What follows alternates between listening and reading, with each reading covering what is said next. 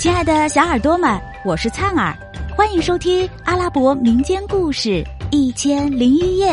我们将进入一个奇妙梦幻的世界，用耳朵沉醉其中吧。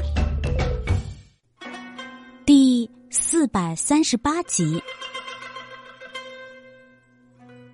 工匠们按照阿拉丁的指示，赶紧拆卸用上的宝石，归并在一起。分别归还物主，皇帝的归皇帝，宰相朝臣的也归还本人。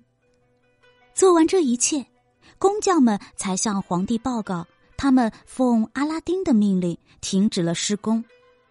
皇帝听了，感到不可理解，于是立刻吩咐侍从备马，跨上坐骑，离开皇宫，上阿拉丁的宫殿去。以便亲自了解真实情况，阿拉丁命令工匠们停工，并把他们遣走以后，便回到房中，取出神灯一擦，灯神立刻出现在面前，说道：“有什么吩咐，你只管说吧。你去把望景亭中那扇没有完工的窗子做完吧。”注意，要使它与整个建筑保持协调一致。明白了。灯神一诺着，悄然隐退。一会儿，灯神再次出现在阿拉丁的面前，说道：“我的主人，你吩咐我做的事已经做完了，你去看一下吧，看是否符合要求。”阿拉丁高兴的来到最高层的望景亭，见那扇窗子已经修理完整，跟其他的窗子一模一样，毫无差别。当他正准备离开的时候，一个宦官急急忙忙的跑到他面前，说道：“呃，禀告主人，皇帝骑着御马前来看你，现在已经到了楼下。”阿拉丁听了，赶快下楼迎接。皇帝一见阿拉丁，便说：“我的孩子，你不让匠人们做完那扇窗子的工程，而使宫殿中留下残缺不全的地方，是何目的呀？”啊，主上，首先声明，留下这扇窗子，并不是表明我能力有限，也不是要有意为难陛下。我的目的只是为了让陛下参观时能及时发现这其中的缺陷，并指出还应当添补些什么罢了。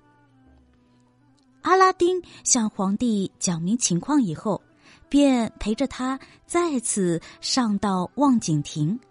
皇帝把所有的窗子仔细看了一遍，终于认为每扇窗子都完整无缺，全都一个模样。挑剔不出丝毫缺点，他骇然震惊，激动的热烈拥抱阿拉丁，亲切的吻他，说道：“哎呦，我的孩子，你是从哪儿学来这种非凡的独特工艺的？你在一晚上做成的事，那些能工巧匠花几个月功夫也无法完成。我敢说。”世上再也找不出像你这样能干的人了，承蒙主上的夸奖，我可不该受此赞扬。但愿老天爷赏赐陛下长命百岁，万寿无疆。嗯，对天发誓，我的孩子，就你的能力而言，接受如此赞扬是当之无愧的。皇帝和阿拉丁彼此谦虚，互相恭维了一番，一起来到楼下公主的房中。公主见父王驾到，便立即起身迎接，让父王休息，自己在一旁小心伺候着。皇帝眼看自己的女儿生活在豪华宏伟的宫殿中，过着极其安乐舒适的生活。内心感到无限的满足和快慰，他和女儿亲热的交谈了一阵，才高高兴兴的回宫去了。亲爱的小耳朵们，这集故事先讲到这儿啦，我们下集再见。